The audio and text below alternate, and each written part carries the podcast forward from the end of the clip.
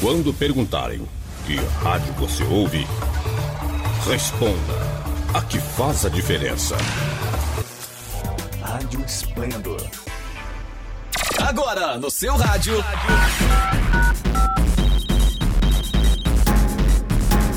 Esplendor Entrevista. Um bate-papo animado e descontraído que você ouve aqui na sua rádio web Esplendor.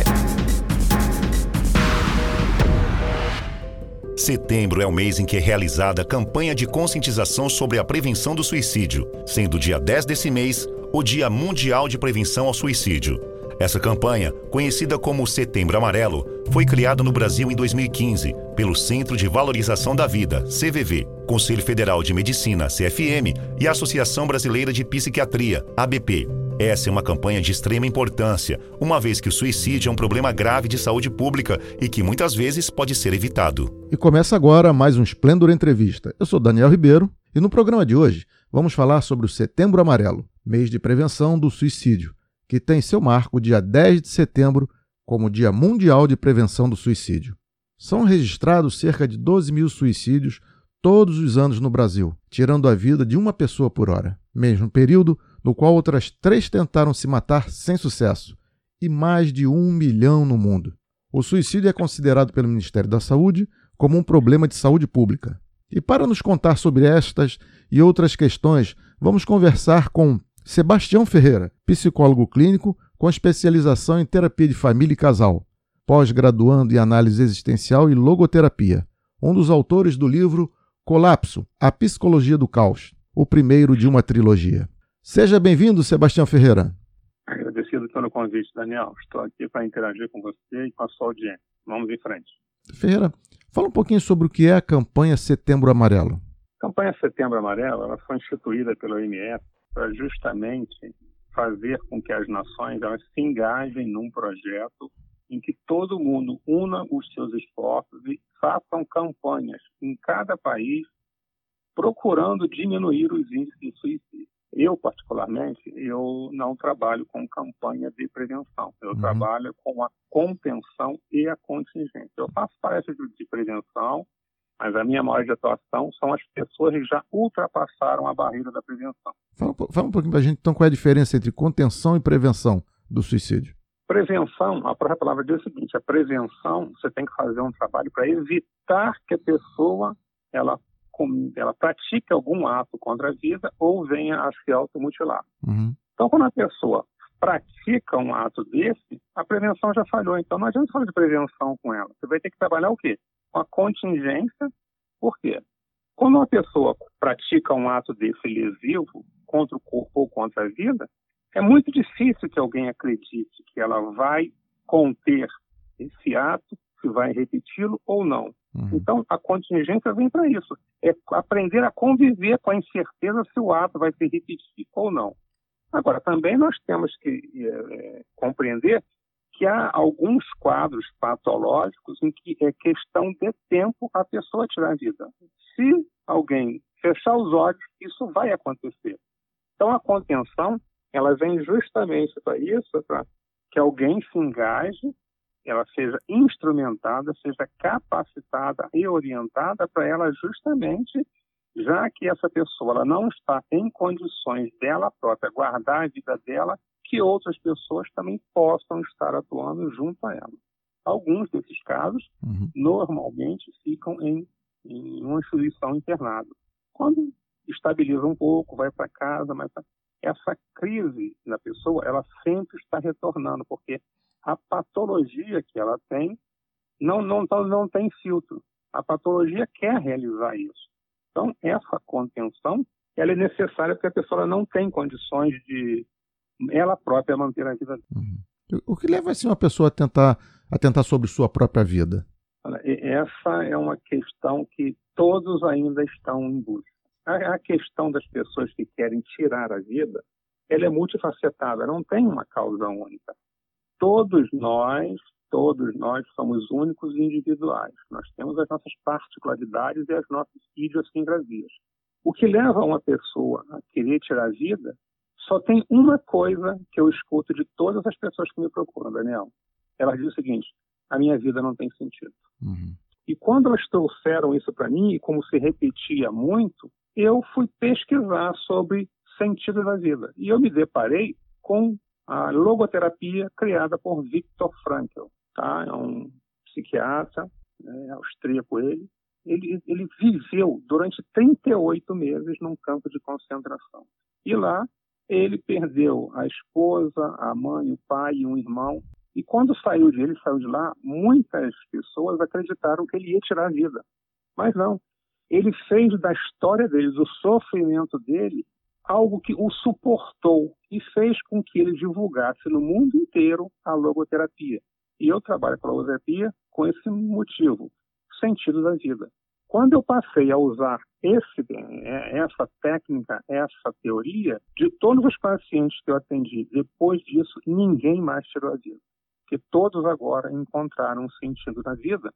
E muitos, que eu tenho um grupo terapêutico, essas pessoas que inicialmente estavam no grupo querendo tirar a vida, hoje elas já deixaram de lado esse pensamento, deixaram de lado, porque o pensamento continua. Uhum. Elas não dão mais vida a esses pensamentos mas elas continuam no estar lá para receber as pessoas que chegam e falar para essas pessoas que estão chegando que é possível sim conviver com esses pensamentos e suportar esse sofrimento e melhorar a sua situação de vida. Quais são os mitos sobre o comportamento suicida? Mitos? Sim. Existem? Os mitos são. Existe, sim. Eu, eu, digo o seguinte: eu estou lançando uma campanha agora, que é a campanha de, que está sendo divulgada na minha rede, né? A vida é o caminho, seja humano. E eu observo que muitas pessoas acreditam que podem tirar a vida porque não se consideram humanas. Muitas dessas pessoas elas sentem vergonha de estar vivendo. Então, agora, os mitos que existem são que as pessoas que falam eu quero me matar, a vida não tem mais sentido, as pessoas acreditam que muito, ah, mas isso aí é frescura sua, isso aí você está falando de brincadeira, você não vai fazer isso. Uhum. Então, sempre que se ouvir uma pessoa dizer que não está satisfeita da vida, seja em qualquer frase que se perceber, essa pessoa merece atenção. Uhum. Eu, particularmente, você me conhece, sabe que eu sou fotógrafo, durante 26 anos eu fiquei fotografando as pessoas. Eu, eu fazia um teste com as pessoas, eu olhava para as pessoas, eu fotografava. E sempre que elas queriam tirar uma fotografia, elas me olhavam com um olhar especial. Então, eu aprendi a olhar para as pessoas dentro dos olhos. Uhum. E hoje, eu posso dizer para você que eu sei se uma pessoa quer se matar ou não olhando ela dentro dos olhos. Isso uhum. aconteceu essa semana. A pessoa veio me trazer uma situação de que estava não estava bem, não se sentia capaz de cuidar dos filhos, da vida que tinha. E eu olhava para ela e eu via aquele olhar apagado, aquele olhar de dor, eu pedi para os filhos ficarem em outra sala e falei assim, agora olha para mim aqui, o que está acontecendo com você? Ela não sustentou me olhar abaixo e falou assim, eu não estou suportando mais. o que, que você quer dizer com isso? Não, não estou aguentando mais. O que, que você quer dizer com isso? Não, eu estou querendo dizer, mas desistir de quê? Assim, estou pensando fortemente em querer acabar com a minha vida. Então, esse olhar uhum. é o que eu procuro passar para as pessoas. Então, esses mitos que as pessoas dizem, ah, mas essa brincadeira, essa frescura. Não pode, as pessoas não podem falar isso. E quando você ignora uma frase, uma dor, é muito triste. Recentemente tivemos aí no colégio do Rio de Janeiro um jovem que praticou um ato contra a vida e conseguiu. Mas teve uma frase que marcou muito lá, né? O diretor da escola falou assim: só elogios, só elogios. Mas ele tinha um olhar de nostalgia e ninguém percebeu isso. Então, eu, eu, eu, pratico muito, eu falo muito com a minha equipe, com as pessoas que vão, estão aqui comigo. Uhum. Aprenda a olhar dentro dos olhos. Os olhos é que vão te dizer se uma pessoa está falando a verdade ou não. Sim. Também há casos de manipulação. As pessoas utilizam essa vontade de tirar a vida para manipular alguém que ela quer. Então, é por, por, brincadeira, ela fala assim: eu, eu, vou me matar se você não me der isso. A pessoa acaba cedendo, ela aprende que aquilo é uma forma de conseguir as coisas que ela quer. Mas é, é esse olhar, o que eu chamo de olhar olhando, é que vai dizer se uma pessoa está realmente brincando ou não. Uhum. E, e, o que é que dificulta precocemente a prevenção do suicídio, assim? Já que você tem, tem essa visão do olhar e tal, mas o que, o que ele pode dissimular e você. Como é que é essa percepção? Além do olhar assim, ou se tem alguma coisa que dificulte eu identificar que aquela pessoa está em vista de cometer um suicídio? O comportamento. O comportamento muda. As hum. pessoas começam a se isolar, começam a deixar de ter uma vida social, recusa convite, recusa estar junto com as pessoas, não quer nem ficar socialmente dentro de casa. A pessoa, assim, é como se ela, ela vai dando sinal de que ela está se despedindo do convívio, para que as pessoas se acostumem com a ausência dela. Hum. É isso que as pessoas têm que observar. Se alguém, você observa o comportamento, uma pessoa que é social, brinca, se diverte, mas ela não está aparecendo mais aqui, liga para ela, não atende telefone, não responde mensagem. O que está acontecendo com ela? Por exemplo, hoje eu tive uma grata notícia. Um paciente né, que eu atendi e que, junto com a família, eu tive que fazer uma intervenção de internação. E hoje ele me manda uma notícia sorrindo: Sebastião, eu estou feliz, cara, quero compartilhar com você. Olha só, estou pensando em comprar um apartamento, já estou namorando, estou pensando em mudar a minha vida. Mas lá hum, atrás, Legal. esse garoto, Daniel, quando ele chegou para mim, olhou para mim no atendimento, eu olhei para os olhos dele e falei assim, cara, o que está acontecendo? Eu disse, não, estou bem. Eu chamei a mãe e falei assim, olha só, leva ele agora que ele precisa ser internado. Não, leva ele agora que ele precisa ser internado. E a mãe foi falar com o psiquiatra, ele concordou comigo. Quando esse garoto chegou na internação para fazer a triagem, ele falou assim: hoje de manhã eu quase me enforquei. Eu cheguei a colocar a gravata no pescoço e enforcar. É Meu esse Deus. olhar que é o diferencial, cara. Uhum. Então ele ficou internado, eu acompanhei ele, acompanhei ele pós. Eu saía da do governador, eu ia caminhar com ele onde ele morava, cara, de manhã. Ele não queria caminhar com os pais. Eu ia lá, eu estava do lado dele. E hoje isso é grata notícia de que ele, pô, Sebastião, muito obrigado. Eu estou vivo, quero continuar a vida. Teve um outro paciente, cara, que eu também tive que internar, eu acompanhei esse caso, passei uma noite com ele na emergência, depois que ele passou pelo período de internação, pô, me convidou para o casamento dele, fui no nascimento da filha dele, e agora me convidou para ser padrinho da filha dele. Muito bom. Então é essa relação de vínculo com a vida que os profissionais, os meus colegas, eu peço que eles formem com os pacientes. Porque você atender uma pessoa que quer tirar a vida, não adianta você falar que você atende você tem que ser um ser humano, como eu estou falando na campanha, seja humano, tanto a pessoa que quer tirar a vida, como o profissional. Você, uma relação de humano com humano, não uma relação de ganha, eu ganho e você me paga. Não é assim. As pessoas que querem tirar a vida, elas estão procurando um modelo, uma âncora. E se você não se colocar nesse lugar de ser esse baluarte, para a pessoa se agarrar, se fortalecer, eu digo para as pessoas, vou te falar o seguinte, tem noites que eu não durmo, cara além das pessoas que eu atendo, meu telefone ele roda aí no, no, no país inteiro. As pessoas me ligam para conversar comigo. Posso uhum. falar com você? Pode. Aí no dia seguinte estou lá cambaleando lá de sono. Mas a, essa campanha que a gente está fazendo, e o livro que eu estou lançando, é justamente para isso, cara. É que as pessoas se engajem numa campanha pela vida e que cada um possa fazer com que uma pessoa se mantenha viva por pelo menos mais um dia.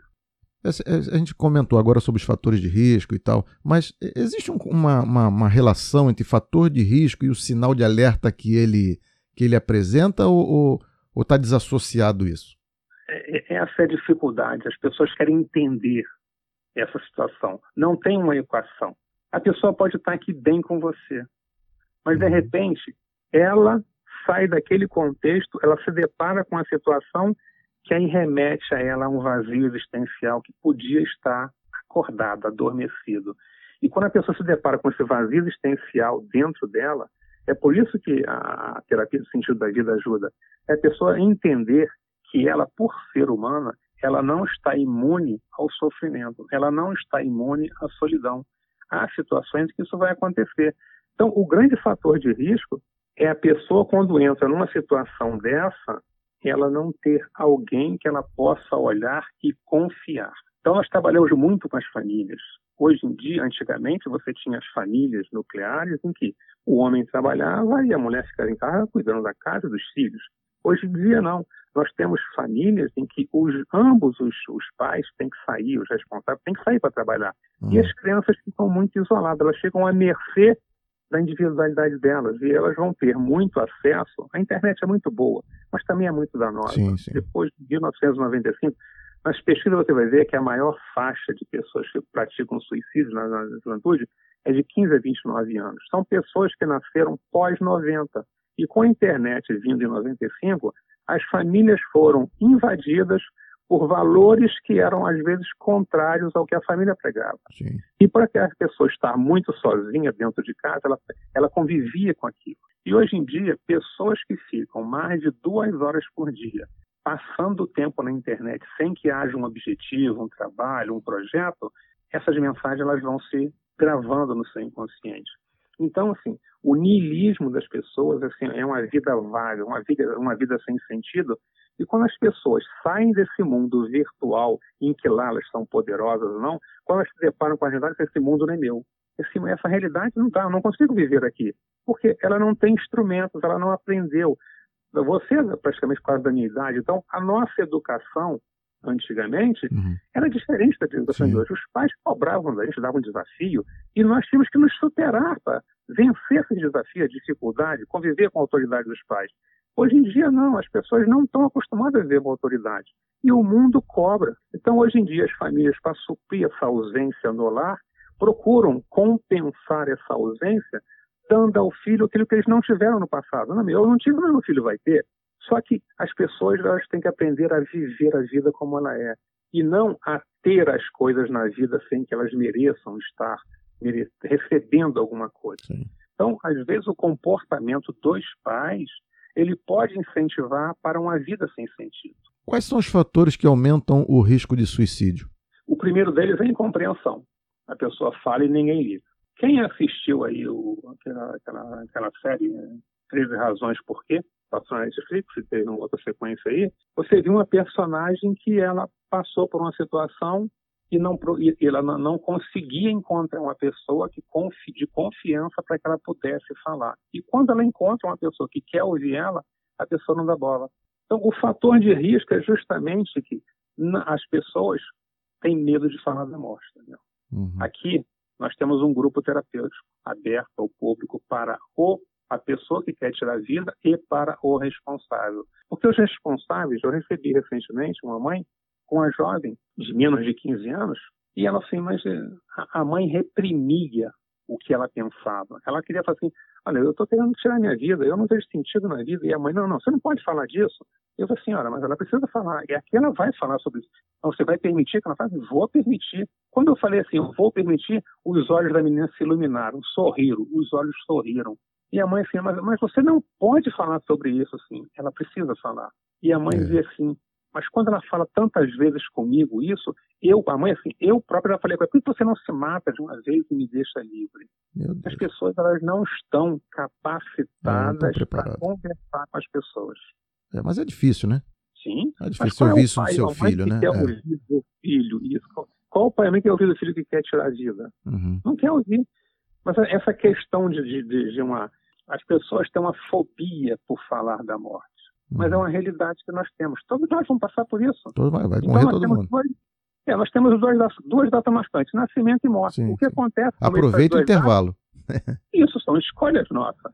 Mas as pessoas não falam sobre isso. Inclusive em locais religiosos, grupos terapêuticos, fora da realidade, quando a pessoa fala, ah, estou pensando em morrer, as pessoas já não querem ouvir. Eu tenho pessoas no grupo que elas participavam de grupos terapêuticos em instituições e ela dizia o seguinte, teve uma vez que ela falou assim, olha só, estou pensando em acabar com a minha vida e também matar meus filhos. Todo mundo condenou ela porque ela falou isso. Então, essa repressão de uma pessoa falar sobre o que ela está sentindo, o que ela está pensando, causa uma pressão maior, porque ela se sente culpada. Uhum. Daniel, ninguém controla os pensamentos. Exato. Por mais que não controla. O que você pode fazer é aprender a gerenciar a qual pensamento você vai dar valor. Eu, por exemplo, eu, pra, eu vou dizer para você aqui, toda, Daniel, assim, toda vez que eu pego o carro, ontem mesmo eu estava chegando em casa, né, 11 horas da noite, do, do meu lado estava um caminhão de combustível. Poxa, eu pensei assim, né, se eu bater nesse carro, esse carro explodir, como é que vai ser isso? Esses pensamentos surgem, cara. Porque você andando do lado de um caminhão de combustível, você não sabe o que vai acontecer. Se acontecer um acidente, você está ali do lado dele. Então, é, é, é, os estímulos ao longo do, do, do, seu dia a dia, eles podem te levar a ter esses pensamentos. Agora, eu tenho que saber o seguinte: eu vou dar voz ou não a esses pensamentos? Uhum. Você permite eu compartilhar aqui um, uma, um, um escrito de uma pessoa que diz o que ela gostaria de ouvir quando ela estivesse nesse momento, em dúvida se fica ou vai? É claro, pode, por favor. Olha só, eu publiquei no meu, no meu Instagram o seguinte: é de um, uma pessoa que está em atendimento. Ela botou assim: o que que eu gostaria de ouvir se eu tivesse nesse momento em dúvida se fico ou se vou. Essa é, é o que ela escreveu. Uhum. Ela gostaria de ouvir o seguinte: eu estou aqui contigo. Eu me importo com você. Você é especial para mim. Se a barra está pesada, divide esse peso comigo. Se o teu mundo cair, eu te ajudarei a se levantar. Se a escuridão te cercar, eu serei a sua luz. Eu iluminarei o seu mundo e vamos brilhar novamente juntos dessa vez. Desde o momento que eu entrei na sua vida, você não está mais sozinho. Pode contar comigo e me ligar a hora que você quiser. Sempre arrumarei um tempo para falar contigo. Ele assina Jack. E as pessoas perguntam, mas o que, que eu falo com a pessoa? Ele disse isso, está aqui. Então, assim, se, isso, se a pessoa me falar isso aqui, eu vou me sentir acolhido, eu vou me sentir motivado a conversar com essa pessoa. E as estratégias que as pessoas às vezes usam para conter uma pessoa que esteja numa crise dessa, pode até fazer com que a pessoa precipite isso. Todos os meus pacientes, Daniel, eu nunca pedi para nenhum deles não se mate. Por uhum. favor, não faça isso. Porque nós temos que entender também o seguinte, nosso cérebro, ele entende a palavra não junto com o verbo, ele não, ele não, ele não reconhece a palavra não. Você pode observar nas crianças, você fala assim, ó, não bate, ela bate, não quebra, ela quebra. Não faz isso, ela faz. O nosso cérebro, ele não, ele não ouve a palavra não antes de um verbo de ação. Então, o que, que tem que fazer nessas horas? A primeira coisa é evita falar, não se mate, que você está incentivando ela a praticar esse ato. Eu Entendi. tenho um contrato com os meus pacientes. Todos eles assinam isso comigo. Eles têm os protocolos. Se mesmo seguindo o protocolo, ele estiver pensando em concluir esse ato, ele tem que me ligar e esperar eu chegar. Só depois que eu chegar é que ele vai pensar nisso. Uhum. E cinco pessoas já chegaram nesse momento. Caramba. As cinco estão vivas. Graças Só não posso contar o que acontece lá. Claro. Bom, chegamos ao nosso momento musical, onde a música escolhida está relacionada ao nosso bate-papo de hoje. E a música escolhida é Sol de Primavera, com Beto Guedes. Não saiam daí, já voltamos com o nosso entrevistado. Vamos ouvir. Voltamos, você está ouvindo Esplendor Entrevista. No programa de hoje, estamos conversando com Sebastião Ferreira, psicólogo clínico, terapeuta sistêmico e atendimentos suicidas sobre Setembro Amarelo, mês de prevenção do suicídio. Você tem esse, esse olhar e tal, dando, dando sequência àquilo que você é uma pessoa formada, especialista nisso, você consegue identificar. Mas, por exemplo, eu como pai ou como amigo, quais os sinais é, eu preciso me preocupar se eu ouvir isso para saber que aquele indivíduo está nessa situação. Eu não sou especialista em nada, eu só sou um amigo, eu sou um pai.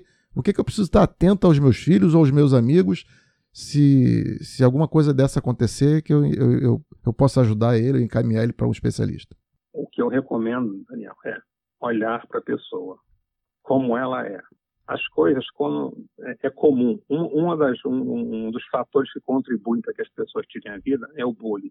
As brincadeiras, quem faz a brincadeira não vê a consequência dela. Então, se faz uma brincadeira, mas não sabe como é que o outro está recebendo.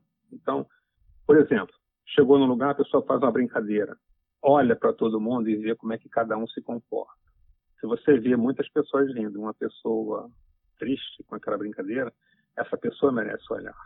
Dentro de casa, como você falou, os pais, eu recomendo muito aos pais, é que pelo menos toda uma vez por semana se tem uma reunião de família. Nesse momento as pessoas perguntam como é que foi seu dia, o que você está pensando, o que está acontecendo com você, aconteceu alguma situação que está tá te deixando triste, você não está sabendo lidar com ela. É criar um espaço para que a pessoa se sinta confortável em poder falar o que acontece com ela e o que sente. Se você não cria um espaço de transparência em que a pessoa possa chegar ali, ô pai, ô mãe, olha só, está acontecendo isso aqui comigo, tá? Hum. tá? Então vamos conversar sobre isso. Por que está acontecendo? Como é que isso aconteceu? O que te levou a pensar dessa forma? É a conversa natural sobre o que a pessoa pensa. Não se pode reprimir o que uma pessoa pensa, porque ela não consegue. Você não pode pensar assim. Quando você fala isso, você está praticamente colocando aquela pessoa no racismo. Todos os pensamentos dela vão ficar reclusos. Então você pensa numa barreira, uma barreira de água. Se você fizer uma barreira e ela ficar lá sem que você abra as comportas de vez em quando, vai transbordar. Hum. Então, a comporta que pode se abrir para que essas pessoas não cheguem, não culminem nesse ato, é conversar sobre os sentimentos e as emoções dela. Agora, é difícil as pessoas abrirem esse espaço. O que as pessoas precisam é se sentirem acolhidas para poder falar. Poxa, eu não estou me sentindo bem, então vem cá, vamos conversar com, você. O que aconteceu? Vocês pensar, estar nessa situação. É o diálogo. Então, quando a gente fala essa campanha que a vida é o caminho, seja humano, é justamente isso, tá vendo? É hum. você olhar para a pessoa e dizer assim, como ele disse aqui, olha, eu estou aqui. Vamos juntos, dessa vez, brilhar juntos. Eu não posso querer ficar ao lado de uma pessoa somente nos momentos alegres dela. Não, eu tenho que estar nos momentos em que ela também não se sente bem. Então é dividir, como ele fala assim, é, a, a, barra está pesada, divide esse peso comigo, vem cá, eu estou aqui. E quando alguém falar, grande, o grande problema é isso, quando a pessoa compartilha alguma coisa dela, ela recebe do outro a crítica. Você não pode pensar isso, você não pode fazer isso. Mas olha só, eu estou aqui pedindo ajuda, eu não estou aqui para ser condenado nem, nem, nem julgado. Então, o, o escutar. Eu tenho que olhar olhando e tenho que aprender a escutar o que o outro diz. Uhum. É ser humano. É um contato de uma pessoa com outra pessoa. De tudo que a gente conversou aqui, eu, estou vendo que assim, todo mundo tem um pensamento assim, ah, o cara tem problemas mentais, tá? então já vi que não tem nada a ver. Assim, não, não que não, não influencie, mas normalmente ele pode ele ter uma doença mental ou não ter uma doença mental. Simplesmente ser uma pessoa normal que em determinado momento da vida é, se cansou de tudo. Seria isso, mais ou menos, não? Sim. Por exemplo, eu, eu atendo um, uma pessoa, um, um, senhor com mais de 50 anos que encaminhado com diagnóstico de esquizofrenia. Eu ignorei a doença dele. Eu tenho de doença, eu quero falar de você. Como é que é a tua vida? Ah, acontece isso, assim, as vozes ficam dizendo assim, as placas falam comigo, olha só. As placas falam com ele que ele não deve fazer. Não, você não pode fazer isso, você não pode ficar com essa pessoa. Eu falo assim, olha só, isso aí é uma coisa que você tem que decidir. Isso aí vai deixar de existir na sua vida, se não. Então vamos falar sobre a sua vida. Como é que está a tua vida? Ah, não sai de casa, porque não disse, eu estou com dificuldade, eu tenho vergonha de sair de casa, aconteceu alguma coisa. Na terapia, esse esquizofrênico hoje já está namorando, já está saindo, sozinho, está dirigindo. A pessoa tem que aceitar a patologia dela e entender o que, que acontece com ela para que ela possa conviver com isso. Então, eu vou te falar assim, eu fui numa casa uma vez fazer um atendimento e quando eu cheguei lá, eu vi a casa da parecia uma penumbra, parecia um, museu, um mausoléu. Eu vi um barulho, pensei, pensei que era rato, né? Mas hum. continuou, e de repente eu vi um vulto lá no fundo. Eu perguntei, o que quem é? Quem é? Aí minha filha. Não, mas por que ela não está aqui? Está no reunião de família? Não. É porque ela é esquizofrênica. Qual a idade dela? 51 anos, Daniel. Meu Deus. Ah, 51. Mas por que, ela... Não, não ela é esquizofrênica. Assim, peraí, você está com 51 anos, quando é que teve esse diagnóstico? diagnóstico? Com 7 anos. Como é que foi? Ela, ela caiu no chão e teve uma convulsão. Nós levamos no médico, ali no, no médico público, né? Uhum. O médico falou que ela tinha esquizofrenia e passou os medicamentos. Sim, tá, isso com 7 anos. E ela já foi avaliada por um ou outro profissional? Não. Desde 7 anos, essa mulher estava tomando remédio para esquizofrenia por sintomas de. E o mesmo remédio desde 7 anos? É. Meu Deus. Eu estava 44 anos, estava no remédio para esquizofrenia, com um quadro que poderia ser uma epilepsia. É. Então, as pessoas têm dificuldade, as famílias têm vergonha de dizer que eu tenho um, um membro da família com um, um, transtorno, com a patologia. E, e, o que acontece muito, que eu vejo, Daniel, é o seguinte: os números que publicam sobre as pessoas que tiram a vida, ele não é real porque muitos casos de pessoas que praticam esse ato contra a vida, as famílias não querem que isso conste em registro nenhum. Por quê? Dois motivos. Ela não quer ser apontada lá, ah, o filho daquele, daquela mulher, daquele homem se matou. Ou, se, se colocar isso, o seguro não paga também o prêmio. Então você vê como é que isso está tão sério, Daniel. Uhum. Nesse período agora da, do Covid, isso está se intensificando e as pessoas não estão falando. Recentemente eu fiz uma, eu ando fazendo pesquisa, né, e descobri um dado interessante. Lá no Pará, em Altamira, em 2019 nós tivemos 15 casos de suicídio. Esse ano, só no primeiro quadrimestre, 15 pessoas já tiraram a vida. Então, a tendência é o quê? Vai ser 45. Vai triplicar. E o curioso é que 60% desses 15, até abril, a maioria já tinha gente de 9 anos em diante. Uhum. Então, o que está acontecendo? Cada vez mais esse índice está chegando nas crianças. E as pessoas têm dificuldade em entender que criança também tira vida. Sim. Eu fui dar uma palestra num grupo de escoteiro para os lobinhos, e quando eu cheguei lá, eu abri, estava as mães com as crianças, eu estava lá, assim, alguém aí já viu a, o Momo, já viu a baleia azul? Aí uma mãe se levantou, peraí, tu vai falar sobre isso com ele? Vou, eu vim aqui para isso. Não, ela só, dá licença, deixa. Aí a mãe sentou. Eu repeti a pergunta, né? Aí, de repente, uma menina assim, quem, alguém já ouviu aí falar da, da, da boneca, Momo e do, da baleia azul? Assim, eu já, levantou a mão. Ele, que, que, que você... Ah, uma amiga minha, ela falou que ela viu a Momo e a Momo mandou ela se enforcar. Ah, quando essa menina falou, essa mãe que tinha falado comigo, arregalou os olhos. Era filha dela. A filha dela estava tendo acesso a informações que ela não sabia. É então, difícil, isso que eu falo. difícil controlar. Então, é, é dentro de casa, é, é. você conversar, ver o que está fazendo. Hoje em dia você tem. Está vigilante. Você, você mais do que eu conheço. Tem aplicativos aí que, se você tiver que dar um celular para alguém, você pode monitorar o que a pessoa vê, o que ela acompanha nas redes sociais. Uhum. Mas eu prefiro não ver. Mas só que quem não quer ver, eu vou dizer que vai sentir depois. É isso que nós temos que combater agora. Esse livro que nós estamos escrevendo, Daniel, eu não tô, nós não estamos escrevendo para profissional, não, tá? Uhum. Estamos escrevendo para as pessoas comuns, para que elas se interem do assunto numa linguagem que elas entendam. Sim. Não quero saber de linguagem científica, porque quando você pega um, um livro de, uma, de, um, de um douto aí da vida, ele vai escrever tecnicamente sobre um assunto. Tá, mas as pessoas comuns, quando lê aquilo, não entendem nada. Então, nós procuramos escrever um livro numa linguagem simples, que a pessoa entende. Eu não tenho lá um, um negócio, uma sequência é, é, de conteúdo científico, não. A pessoa ela tem que ler, tem que entender. Nosso uhum. objetivo no livro é escrever para que as pessoas entendam e se apropriem disso e possam conversar com as pessoas de igual para igual, sem querer restringir o que ela pensa e o que ela sente. Ok. O uso de drogas, álcool ou mesmo a depressão, elas contribuem para o suicídio ou é, ou é o inverso? Assim, eh, deixa, eu, deixa eu colocar melhor. É, isso é só uma, uma, uma, fuga.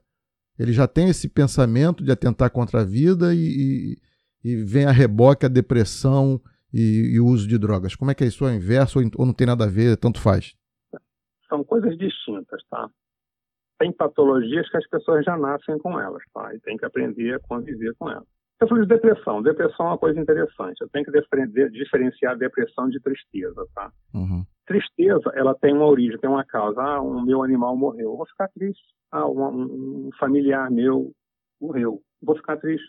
E tem processos de luto de atravessar essa perda que pode durar até três anos. Isso é um padrão normal, isso acontece. Passando desse tempo, a gente tem que conversar. Então, a depressão ela tem uma causa externa, que é uma depressão exógena, e você tem uma depressão interna, que isso aí é um desequilíbrio químico no seu organismo. O seu cérebro não recebe a produção de, de, de hormônios necessário para que ele funcione normalmente. Então, é como se tivesse assim, é, se você pensa hoje, eletricidade, você tem é, fio paralelo e você tem aquela ligação simples, né? Então, de um fio só. O paralelo tem dois. Antigamente, num circuito né, simples, se você rompia a corrente, apagava a luz. Hoje não, hoje você já tem dois, se você romper um, você tem outro. Então, esse desequilíbrio químico da depressão é, e de causa interna, tá? É isso, é que às vezes faltou energia. Nós, esse, essa, essa energia que nós precisamos, ela pode ser contra, é, equilibrada com o uso de medicamentos. Então, quando se, se verifica que esse desequilíbrio tá, químico no cérebro ele é interno, a pessoa vai passar um medicamento para que reequilibre. Então, ela vai ter uma vida normal, desde que siga a prescrição médica.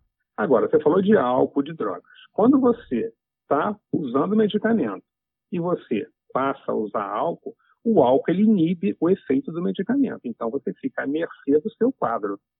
E é nessa hora justamente que a gente vai ver que a depressão também é um dos maiores fatores que levam as pessoas a tirar a vida. Uhum. Então as pessoas também têm que ser educadas sobre o que elas têm e sobre os cuidados que elas têm que ter. Eu atendo pessoas, estou com um caso aí de que a pessoa se envolveu com droga e ela, num delírio, ela pulou do, do quarto andar. Ficou 40 dias em coma. Hoje está lá, mas já está com restrições, está sob uso de medicamento e ela está querendo a liberdade dela. Mas como a família vai dar essa liberdade se ela não confia na pessoa? Então, o trabalho que eu estou fazendo é para justamente essa pessoa. Ela passar a confiar nela e mostrar que as pessoas podem confiar nela.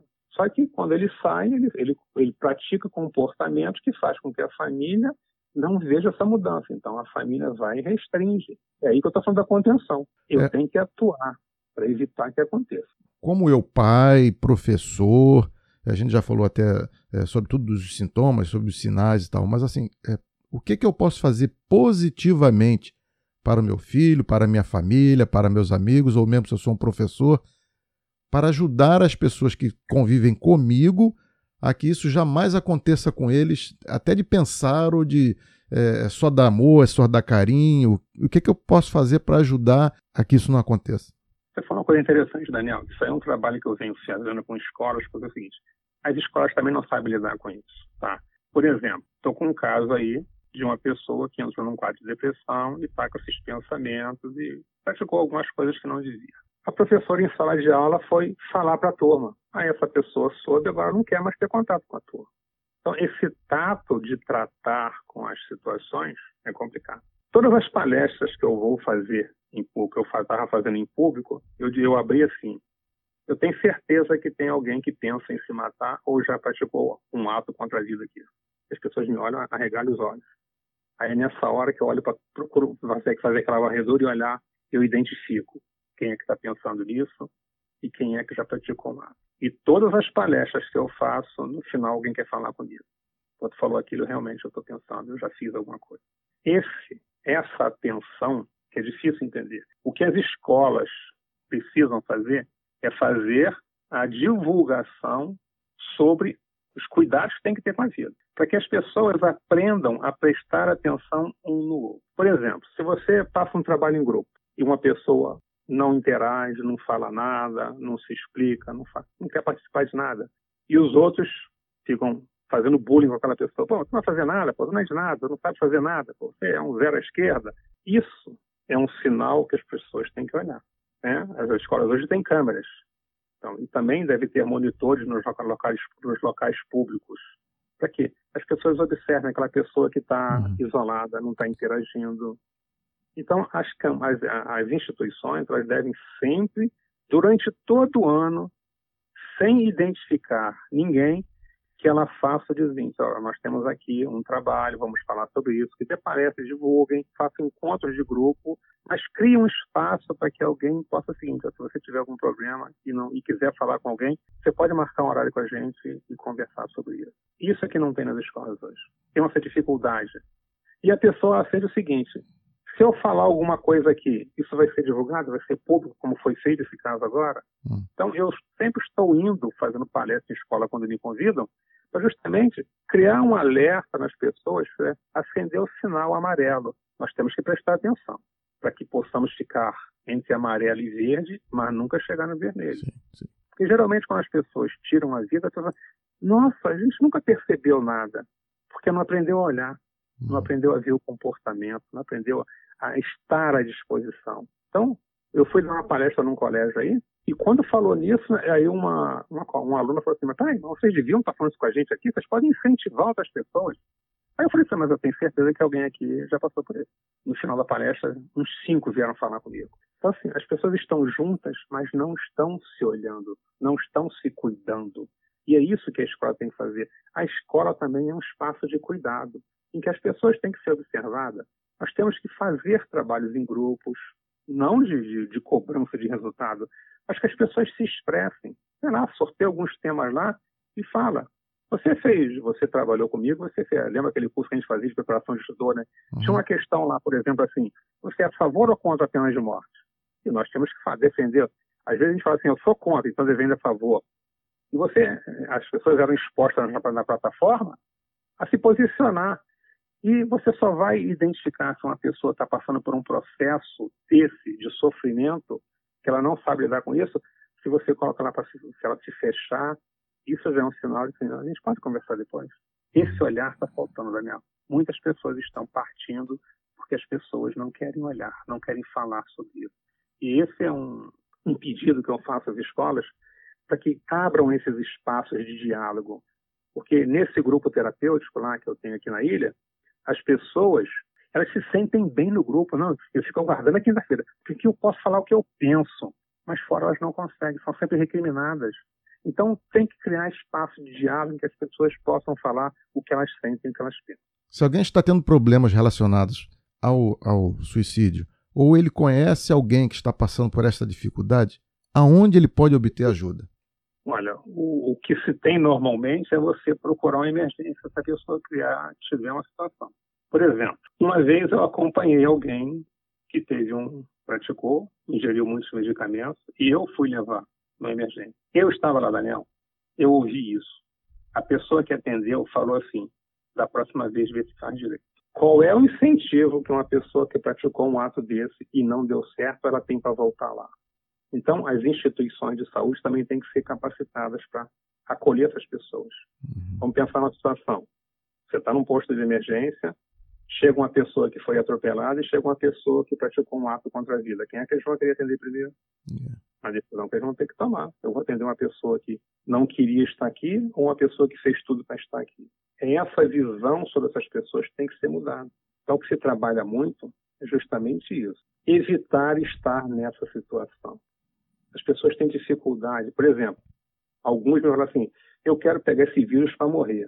Eu falei para ela assim: olha só, só que a maioria que está pegando esse vírus não está morrendo. Ah, então não quero isso não. Você tem que ter traquejo em falar com as pessoas sem dizer que ela não pode falar isso. Ou seja, não, a maioria das pessoas estão pegando esse vírus estão sobrevivendo. Ah, então isso eu não quero. E as pessoas hoje evitam falar sobre isso. Só que não falar não está ajudando, Daniel. As pessoas eu agora com a campanha que eu estou fazendo no meu Instagram, eu estou trazendo depoimentos de pessoas que já passaram a barreira da prevenção, já praticaram algo contra o corpo, contra a vida, e agora estão trazendo depoimentos incentivando as pessoas. Eu já passei por isso, eu sei o que você está sentindo, mas eu venci, agora eu recomendo isso. Então, diariamente eu estou colocando lá algumas. Depois que passar as mensagens deles, eu vou começar a falar sobre isso. E é justamente isso, você falar disso de uma forma de fazer com que as pessoas que já superaram esse momento, essa transição entre desistir da vida e querer viver a vida que ele tem, é dar vida a essas pessoas. Eu não posso fazer com que essas pessoas que depois elas superarem esse quadro, que elas fiquem no ostracismo, elas têm que ter voz também. Eu venci, eu estou vivo. E quando você diz que você, a pessoa não pode falar sobre isso, você cai nessa pessoa e faz com que ela continue na obscuridade. Uhum. Então, quando ele falou assim, vamos brilhar juntos, aqui o Jack falou, vamos, vamos brilhar juntos essa vez, é justamente isso. Eu estou agora editando um livro de uma pessoa que passou por isso, Daniel. Uhum. Ela está contando, ela está escrevendo contos. E algumas outras pessoas já estão fazendo desenhos, outros já, já se dedicou à fotografia. Então as pessoas estão querendo dizer, eu estou vivo, eu sobrevivi. Não quero fazer aqui apologia, mas eu recomendo que as pessoas escutem uma música da Sara Farias. Eu sobrevivi. Porque todos nós sobrevivemos a todo dia. E uma coisa que eu recomendo para todo mundo é, todo dia, quando você abrir os olhos e ver que está vivo, você, sem levantar da cama, sem olhar para você, você se faça três elogios. Eu, todo dia, eu me faço três elogios. Eu digo para mim de levantar. Hoje vai ser o melhor dia da sua vida. Nós não podemos garantir que amanhã vamos estar aqui mas hoje vai ser o melhor dia da minha vida, porque eu estou aqui, eu tenho que viver, fazer o meu dia o melhor.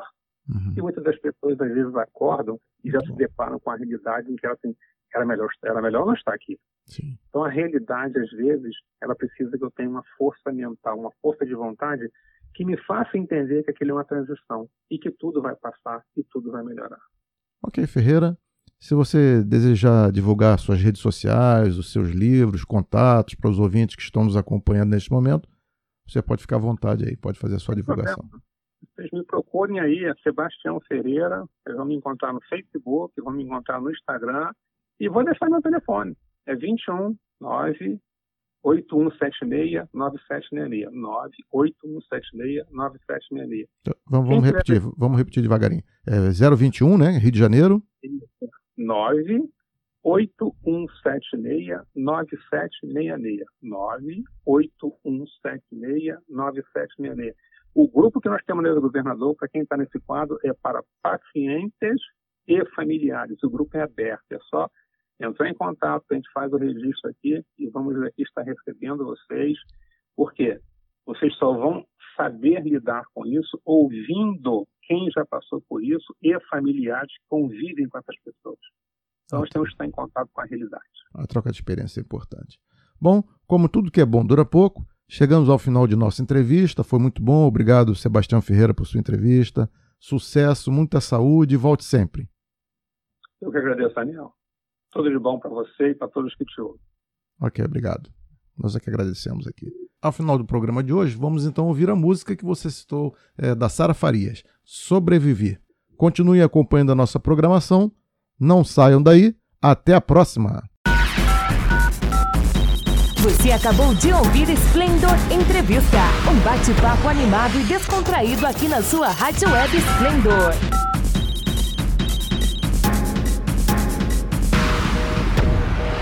Se liga aí, qualquer momento tem mais. Sempre ligado em você. Rádio Esplendor